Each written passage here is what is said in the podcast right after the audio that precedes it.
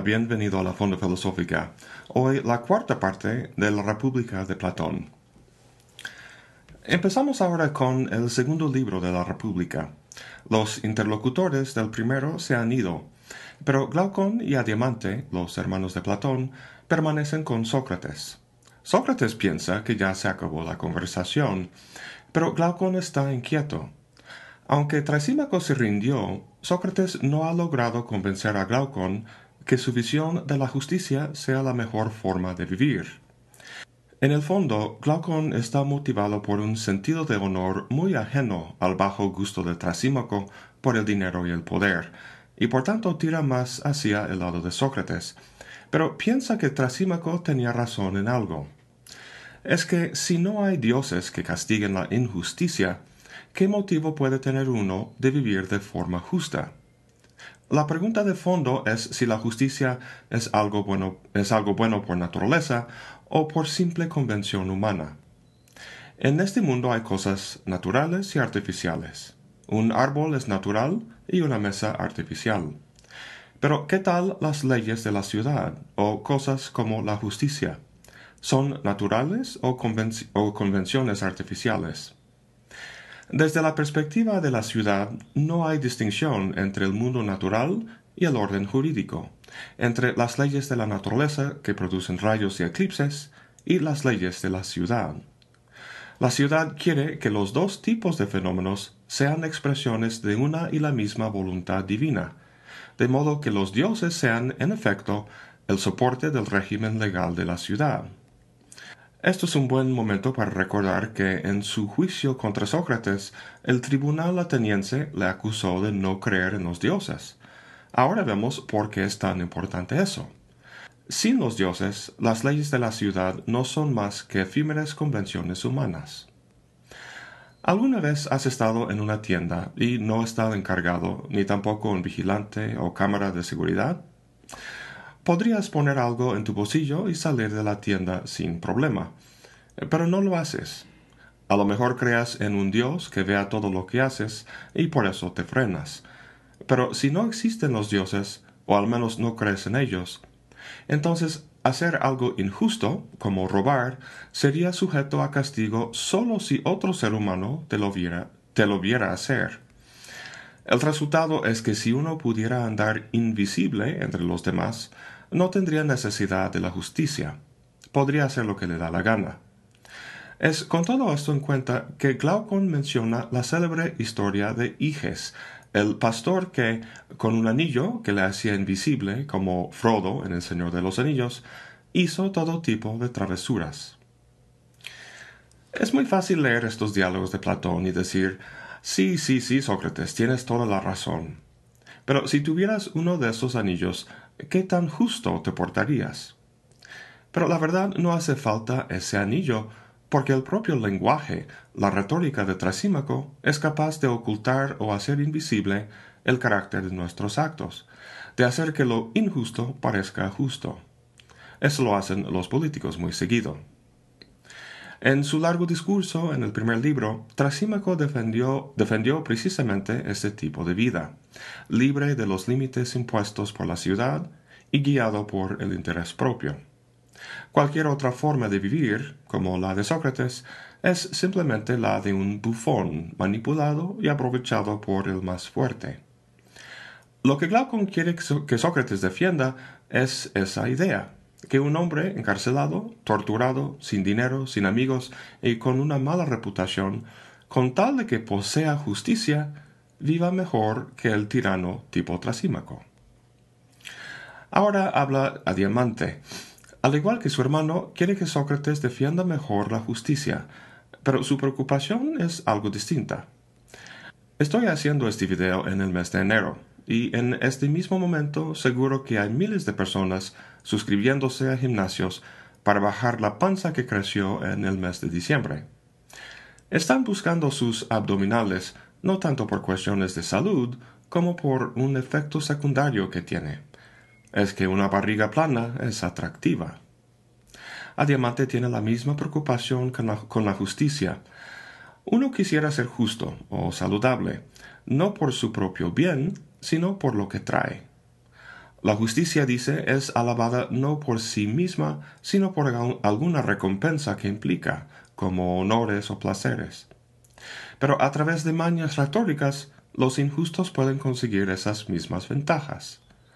Su preocupación es que lo que procura esas ventajas no es la justicia misma, sino la reputación de ser justo. Hacer lo correcto y ser justo no es fácil. Como el ejemplo del anillo que Iges muestra, es muy fácil que nos dejemos llevar por, nuestra naturaleza más baja. Si es así, si es tan desagradable ser justo de verdad, ¿por qué serlo cuando el punto es conseguir los honores y placeres que implica, cosas que el injusto también puede conseguir? A fin de cuentas, lo que a Diamante quiere que Sócrates muestre es que la justicia, vivir justo, sea su propia recompensa y no simplemente un medio a un fin. ¿Cómo responde Sócrates a todo esto? La verdad se siente abrumado. Se da cuenta que no es simplemente cuestión de criticar lo que dicen y ofrecer contraargumentos, como hizo con los interlocutores del primer libro. La, naturaleza de la justicia no puede entenderse llegando a la conclusión de un simple silogismo. En vez de eso, les invita a acompañarlo en una aventura. Mucho más atractivo que la posibilidad de detentar poder en la ciudad es la oportunidad de ser su fundador. Dado que no han tenido éxito hasta ahora en esclarecer la naturaleza de la justicia en el hombre, piensa Sócrates que será más fácil identificarla a una escala mayor, la de la ciudad. La decisión de hacer eso no es solo metodológico, sino, y más importante, filosófico. Lo que se espera es que la justicia para el Estado sea la misma para el hombre. Si no, habrá ese conflicto entre el bien común y el bien del individuo, que hace posibles tiranías como la que plantea Trasímaco. ¿Cómo sería una ciudad perfectamente justa? Sócrates y Adiamante parten de una idea que será muy importante más adelante en el libro, la de la especialización y la división de trabajo. Cada quien se dedica a un trabajo que, refleje sus capacidades e intereses. Hay carpinteros, zapateros, cocineros, todos a gusto individualmente y cumpliendo las necesidades de todo a nivel social. La gente forma grupos sociales precisamente porque es más fácil sobrevivir cuando todos cooperan. La ciudad que han construido refleja este hecho al ser organizada para responder a las necesidades de la vida, es decir, las necesidades del cuerpo, como la alimentación, la salud, etc. Glaucon no ha participado en la construcción de esta ciudad, pero ahora alza la voz en su contra. La llama una ciudad de cerdos, porque sólo satisface las necesidades básicas. Es un justo reclamo a Sócrates, el típico filósofo con su cabeza en las nubes, que no se fija en cuestiones prácticas. Sí, hacen falta médicos y granjeros, pero Glaucon quiere no solo vivir, sino vivir bien.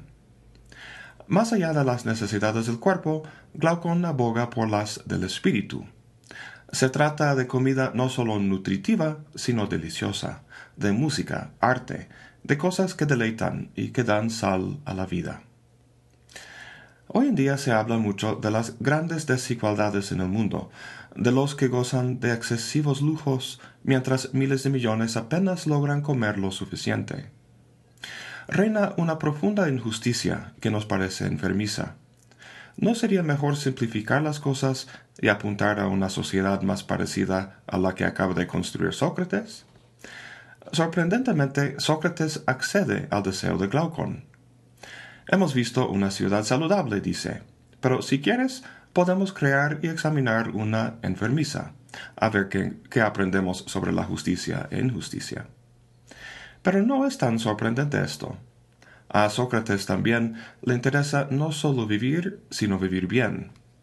Vivir bien implica la posibilidad de vivir mal, sin esa posibilidad no habría necesidad de virtud o justicia. A lo que voy es que para que haya esa virtud que se llama justicia, que es para Sócrates lo bueno y lo saludable, tiene que haber su contrario, el vicio, lo enfermizo. Uno es virtuoso precisamente porque domina o controla lo vicioso. Imagínate dos chicas en la calle que pasan una dulcería. A una de ellas le encanta el chocolate, pero está tratando de bajar de peso. Con un gran esfuerzo de voluntad sigue caminando sin entrar. A la otra no le gustan los dulces. Ella tampoco entra, pero solo la conducta de la primera es moralmente loable. ¿Por qué? Porque había una lucha, un esfuerzo donde la razón dominó al apetito. Su conducta fue virtuosa porque existía la posibilidad de actuar mal.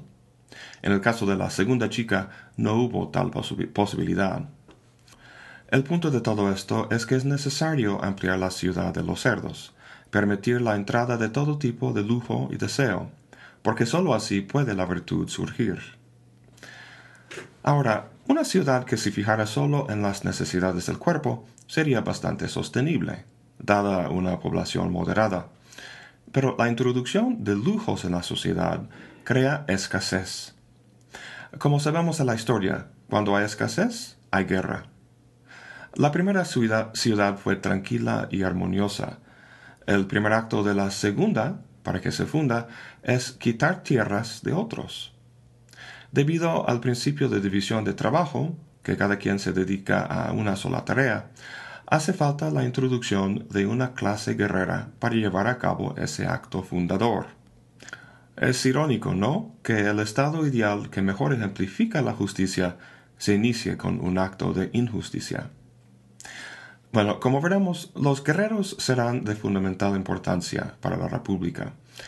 Es importante saber que el trabajo al que se dedican no constituye un trabajo más, sino toda una clase nueva. Los médicos, carpinteros y cocineros, etc., forman la clase de los artesanos.